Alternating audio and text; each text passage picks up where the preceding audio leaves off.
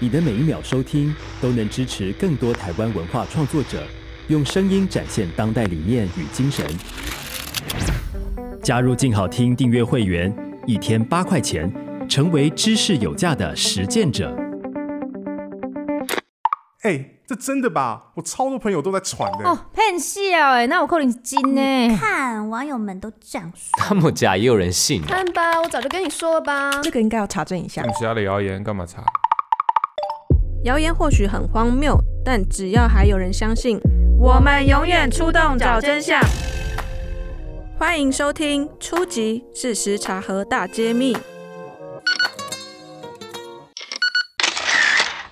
Hello，大家好，欢迎收听由静好听与台湾事实查核中心共同制播的节目《初级！事实查核大揭秘》。我是查核记者立新。台湾进入 Omicron 大量确诊的时代之后，其实大家身边的朋友啊、家人、同事都陆续确诊。那不知道听众朋友们在这段疫情期间都还好吗？我们今天邀请查核中心的副总编审陈伟霆，跟大家分享在这段疫情的期间出现哪些新的疫情谣言，观察到什么样的特别的现象。Hello，伟霆。Hello，各位听众，大家好，我是台湾事实查核中心的副总编审陈伟霆。伟霆好哦，其实今年疫情爆发以来，因为多数是 Omicron 的轻症，然后大量的确诊病患都是在家照护嘛，跟去年的疫情状况非常不一样。那查核中心在今年五月以来，其实就迎来了新一波的疫情谣言高峰。伟霆可以跟大家分享一下这次的疫情谣言的类型有哪一些吗？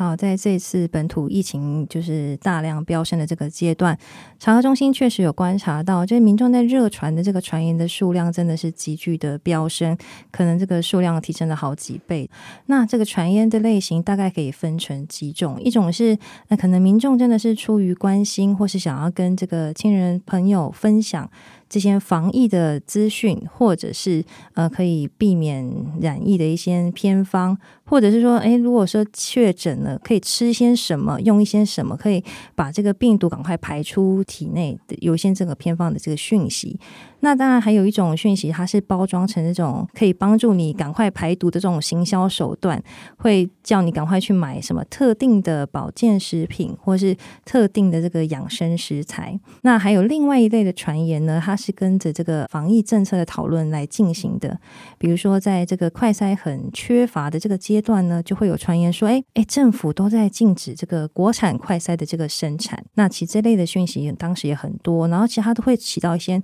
呃混。淆民众视听的这种效果，其实我们在处理很多传言的时候，我们就会发现说，哎，竟然有些传言说，哎，快筛要搓的时候要很小心哦，因为你如果搓不好，或者是你角度不对，你会捅破你的脑门。甚至会说：“诶，你帮小孩搓快塞要很注意，因为你可能会搓到杏仁核，就会让小孩这个性情大变，或是影响他的这个脑功能。这样，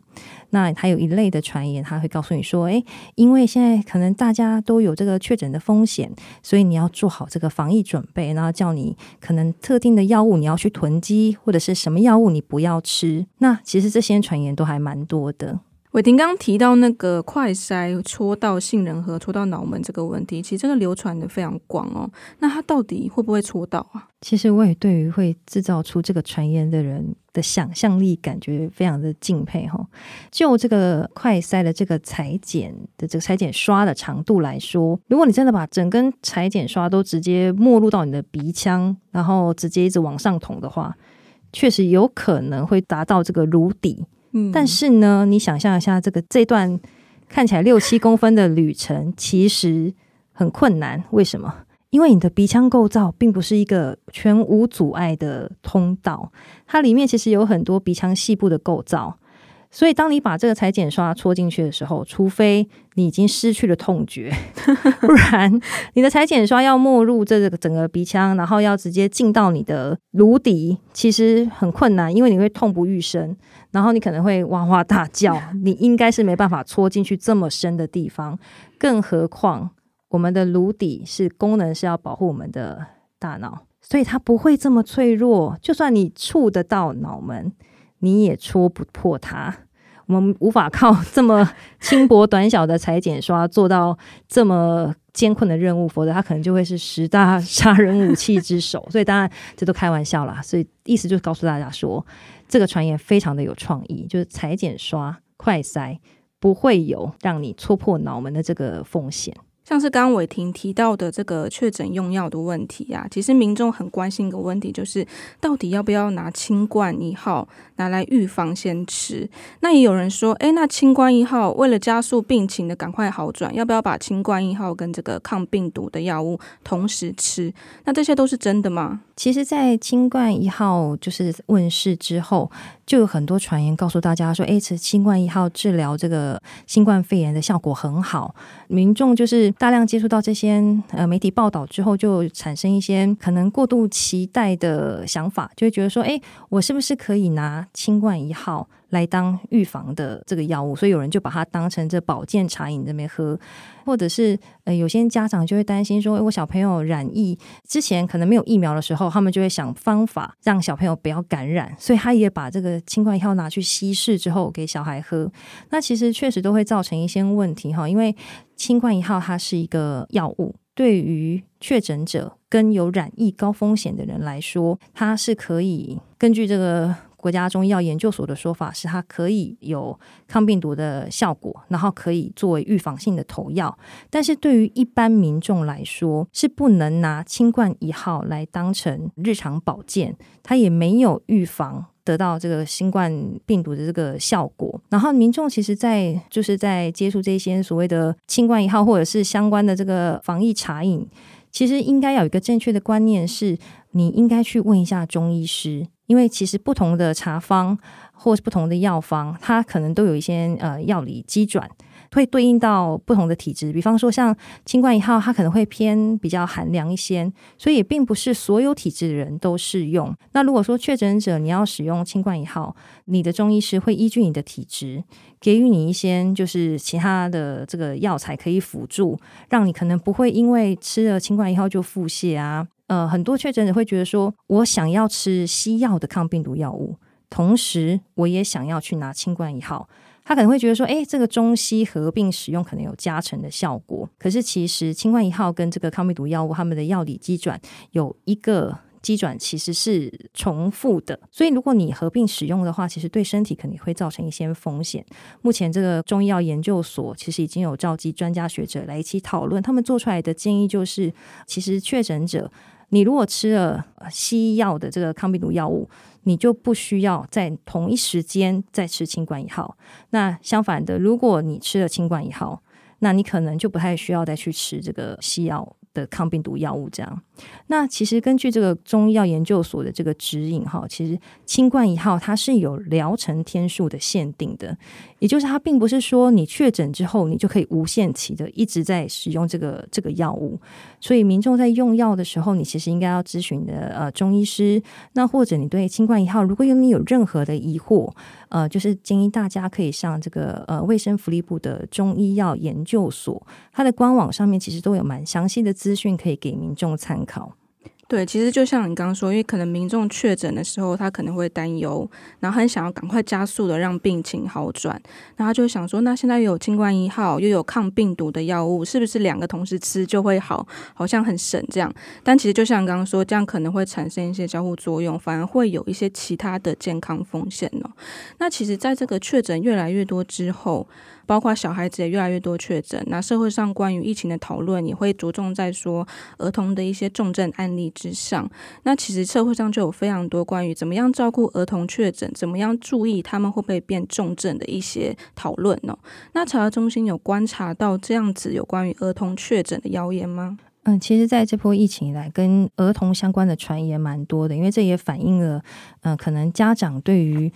儿童染疫的状况，他们会有有所疑惑，然后也可能不太知道怎么样照顾染疫的儿童，所以这些资讯的空白都会让民众想要透过可能比较浅显易懂的传言，透过传言来补充他们这个资讯的空白。但是我们就会发现说，啊、呃，有一些有心人士，他可能就会。引用这种儿童重症或者是不幸死亡的案件，然后来包装一些很奇怪的药物的推荐。比如说，在过去几周就有热传一个传言，他就是说，他就先引了呃某一个重症儿童死亡的个案，然后就说，诶，假设这个小朋友的爸爸妈妈他有及时的给这个小孩吃特定的某一款抗生素，以及另外一款就是治疗那个胃食道逆流的药物，如果有及时合并这两个药物使用的话，这个小朋友就不会死。那其实这个传言就是有引起一些热传。那其实，在传这个传言的人，他本身也是专业的医疗人员，所以更加深了这个说法的可信度。那我后来观察这个传言底下的一些留言哈，我就发现说，哎，这个民众看了。专业人士的这个推荐之后，他们其实会相信。那他们甚至有人就会特别跑去药局，想要找这两个药物来吃。那但是任何一个专业人员，其实如果知道民众是想要买这两个药物来治疗新冠肺炎的话，其实都会知道说这个没还没有足够的科学证据，所以药局不会卖给民众。但是民众也很聪明，当药房的这个药师拒绝卖给他之后。他就多跑好几家去买。那我们有观察到说，诶，其实这类的传言，它真的会影响到民众的这个防疫的认知。所以我们那时候就赶快就是去请教了这个感染症的专家，包含这个小儿科医学会的这个专家。那其实专家都有告诉我们说，呃，这两类的药物目前并没有足够的科学证据可以来证明它可以治疗这个新冠肺炎。那而且儿童的用药呢，其实。并不是像传言说的，诶，你只要依据大人的体重，依这个比例来给予药量就是安全的。其实这是错误的观念。儿童的用药就是应该要咨询专业的科医师，然后为儿童的这个状况量身打造。所以会建议家长，就是如果遇到这个儿童用药的问题，如果你有所疑惑，或者是你收到一些这些传言，你就是拿去跟你信赖的。儿科医师讨论。那除了我们刚刚讲的这个特定的这个药物组合以外，我们在疫情期间还会观察到一个传言，他会是说，诶，那个小朋友如果感染之后发烧，发烧其实是有助于他的这个免疫力生成。所以，如果你在他发烧的时候，你还给他退烧，他的这个免疫力就会受影响。那甚至有一个传言，他就把这个情境讲得很夸张，他就说，如果你在小朋友发烧的时候给他用这个退烧药，他反而更容易死。嗯，那这其实也相当的危言耸听啊！因为虽然药物可能都有风险，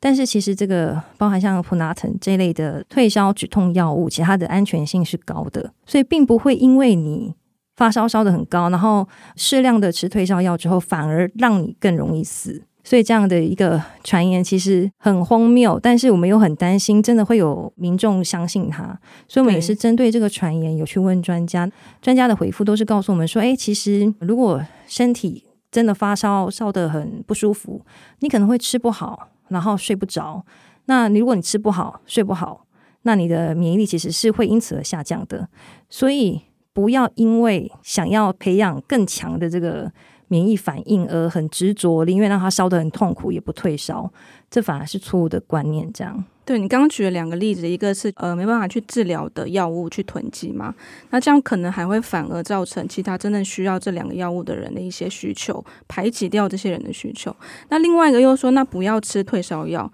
那其实不管是要不要吃，或者囤一些其他的药，我们都可以感觉到说，其实民众对于儿童染疫到底要怎么恢复，怎么帮小孩子赶快恢复健康，是有一个焦虑存在的。那我们查核中心在面对这么多的儿童染疫的谣言的时候，我们怎么样去应对？我们用什么样的形式来做？好，查核中心在面对这些传言的时候，其实呃，我们最主要的一个应对方式就是我们会根据这个传言的内容，然后来做这个查核的报告，提供给民众，他可以去对应这个传言，然后我们告诉你这传言错在哪里，给你正确的知识。另外一个呢，就是因为我们确实也观察到，呃，很多家长他对于小朋友染疫到底会出现什么样的症状，或者他到底要怎么样的照顾，他其实很彷徨。在这个彷徨的时候，他遇到一个资讯的空白区，他可能就比较容易去相信这些传言。所以，我们也特别为了这个去采访专家学者，整理了儿童染疫目前在台湾的现况到底是怎么样？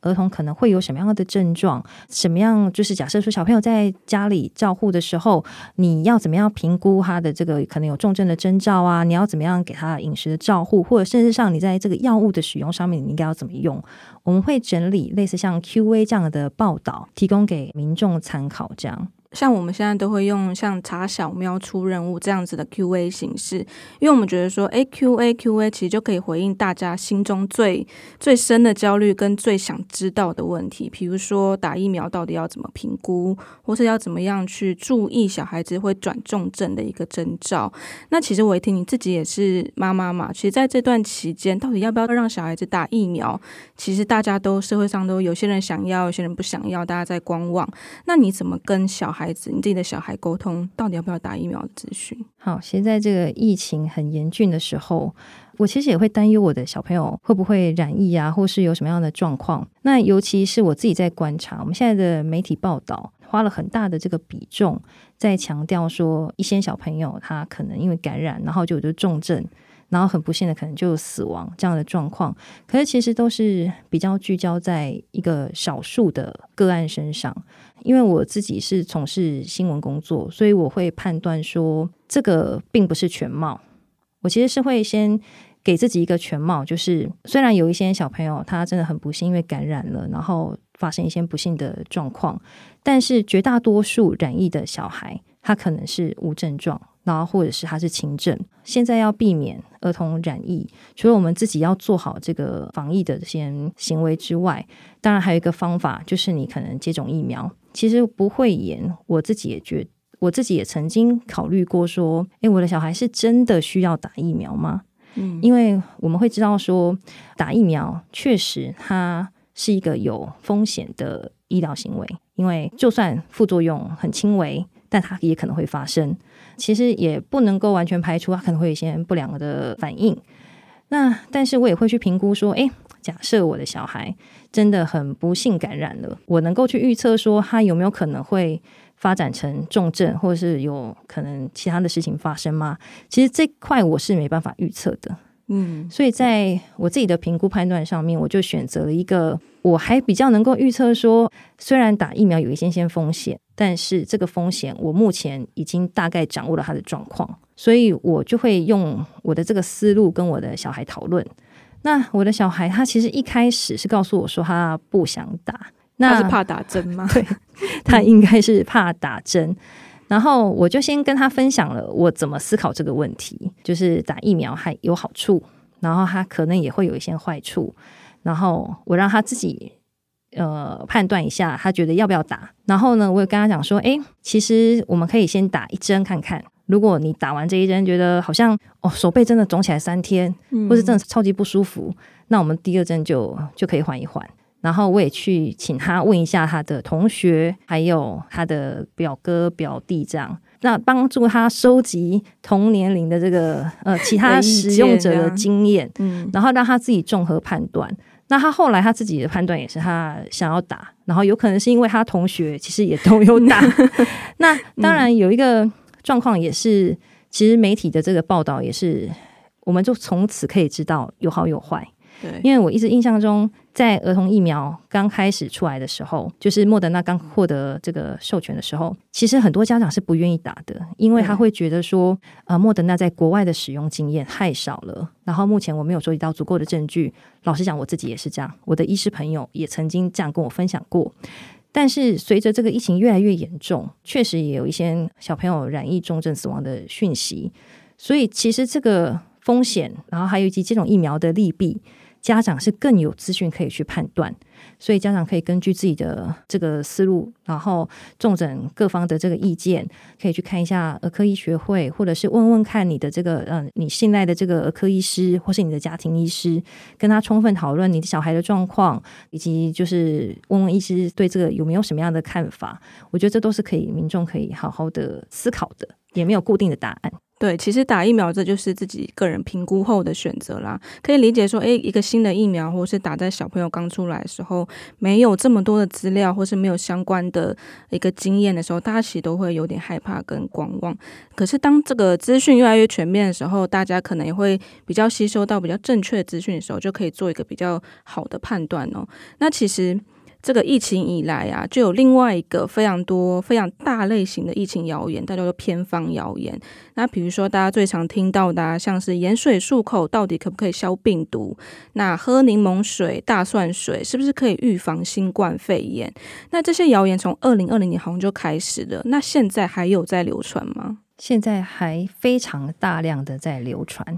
而且他们都是以。原装的面貌重新问世，也就是在二零二零年，我们已经辟谣过的这些传言。它直到现在，它都还是以本来的面貌重新一直不断的在流传。然后我们可以观察，从二零二零、二零二一到二零二二，只要有本土疫情烧起来的时候，这类什么啊，鼓励你喝热柠檬水啊，鼓励你喝大蒜水啊，或者是什么大蒜煮红糖，或者是盐水煮，你想得到的很多保健的，对，各种健康食材。那他们都会说，诶，你只要多摄取这一些偏方，你可能可以就是预防，或是可以帮助你更快的排除你的病毒。所以这类的传言就是历久不衰。有时候我们在处理的时候，也是会遇到蛮多的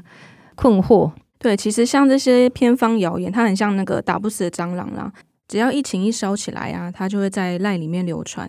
就是这个状况其实有点不太一样了，因为现在是大家是大量的确诊嘛，然后大家都在家，那可是又不是像以前一样都要去住院。那现在这种状况之下，你会怎么看待说这些偏方谣言到底对于民众有什么样的影响？好，我刚刚会说我们在处理这类。偏方讯息，我们最近会有点困扰的原因，就是因为时空脉络已经不太一样了。在二零二零、二零二一年的时候，我们在做查核报告的时候，其实会出于一个担心，大家如果有症状，我就在家里自己喝柠檬水，自己喝大蒜水，而不去就医。这可能会造成一个防疫的隐忧。我们站在这样的角度上面，其实，在查核报告的撰写都会比较直接，而且绝对的去告诉民众说：“诶，这个方法是没有科学根据的哦，是无效的哦，所以你不要这样做。如果你有症状，你应该去就医。”但是呢，到了现在二零二二年，我们会发现说：“啊，每天都有好几万人确诊，而且这些确诊者，他绝大多数都是在家里自己照护。”那在这样的一个脉络底下，我们又会去思考说，假设一个确诊者，那他在家里，他想要让他自己的身体就多补充一点这个维他命 C，所以他就去喝柠檬水。那我们为什么要告诉他这样不行？所以我们会去做这样的一个反思。嗯、我们就会觉得说，也许在这个疫情很大的这个状态，我们可能要更同理会传这个讯息、会相信这个讯息的人，他其实是有一个。对于他自己可能染疫的焦虑，或者是他很怕他被感染，或者是他很怕他的家人确诊，所以他需要做一些额外的什么来缓解他的焦虑。那这个额外的什么，可能就包含了他就是每天喝两杯柠檬水，对啊，嗯、或者是他每天出门或是回家，他就用盐水漱口。那其实这个无伤大雅的这种防疫的小措施。我们现在就不会这么决断的去告诉你说，哎，你做这个都无效了，不要浪费时间。我们会站在一个比较同理民众、缓解他的焦虑的角度去做。我也可以可以跟大家分享，就是我们前阵子处理一个传言，他蛮搞笑的。他就说，哎，茶叶可以治疗新冠病毒，那要你要怎么做呢？就是你每天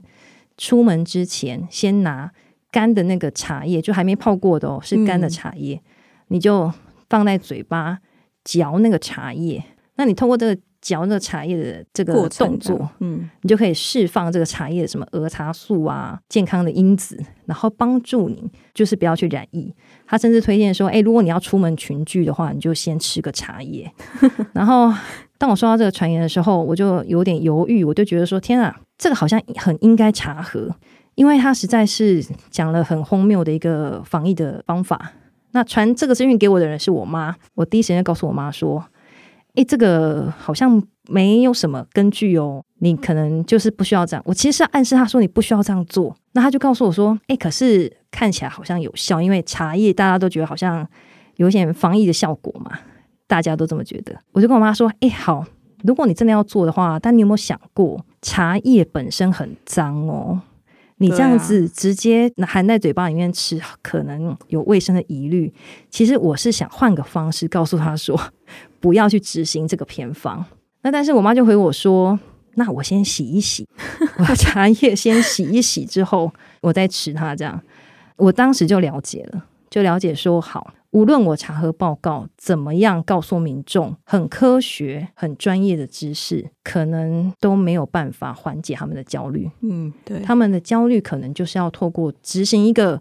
很简单，然后他生活上触手可及的东西，他做了也不伤身体。我在那一刻我就想通了，我就觉得说好，我们不要这么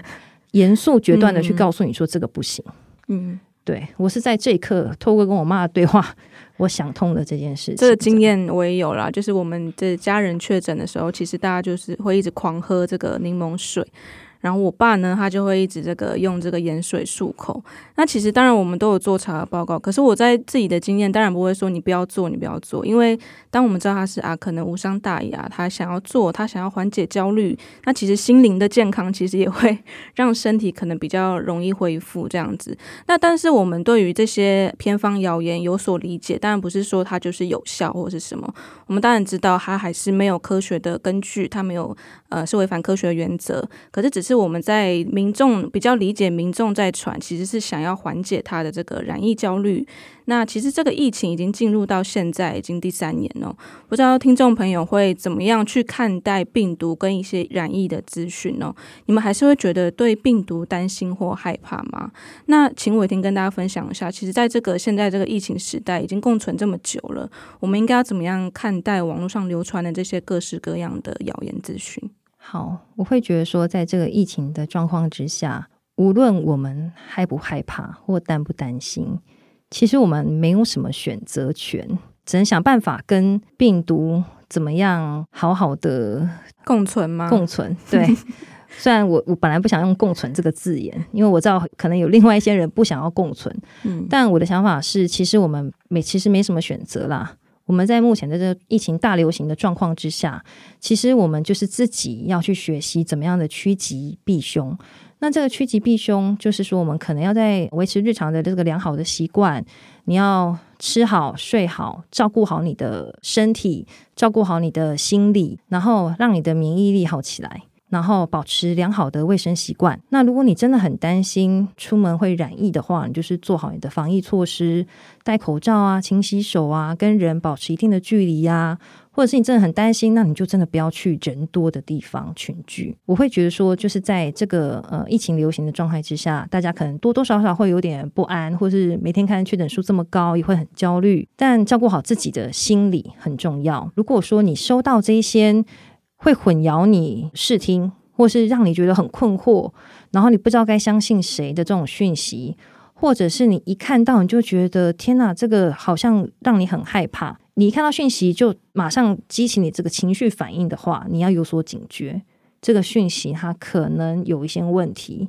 那你第一时间你绝对不要先相信，那你也不要转传给别人。你可以去问一下周边你信任的人，自己上网查一下相关的资讯，有没有相关的事件的报道。那当然还是就是要跟大家推荐，就是大家有空的话可以到我们台湾市查核中心的官网，我们有很多这个查核报告可以供民众参考。当然，大家也可以直接加我们台湾市查核中心的这个呃机赖的机器人。你收到什么？你觉得很疑惑，你不知道答案，你想要知道真实的知识的，你都可以传给台湾市查核中心，我们的查核记者就会来帮您做查询。那其实要避免这个谣言的情绪陷阱，很重要，就是平常就是要多看一些正确的资讯。那这样子，你当你碰到的时候，你才不会被他的这个情绪绑架，然后就掉入这个谣言的陷阱，然后反而就受骗了。好，那今天非常谢谢玮婷来跟大家分享这个欧米孔时代的一些谣言的观察，那大家如果有想要进一步了解一些谣言的破解的资讯的话，也可以上我们的查核中心的网站，还有我们的专区。那今天就谢谢伟霆，谢谢大家，感谢大家收听，请持续锁定由静好听与台湾事实查核中心共同直播的节目《初级！事实查核大揭秘》，我们下集见喽，拜拜。想听爱听。就在静好听。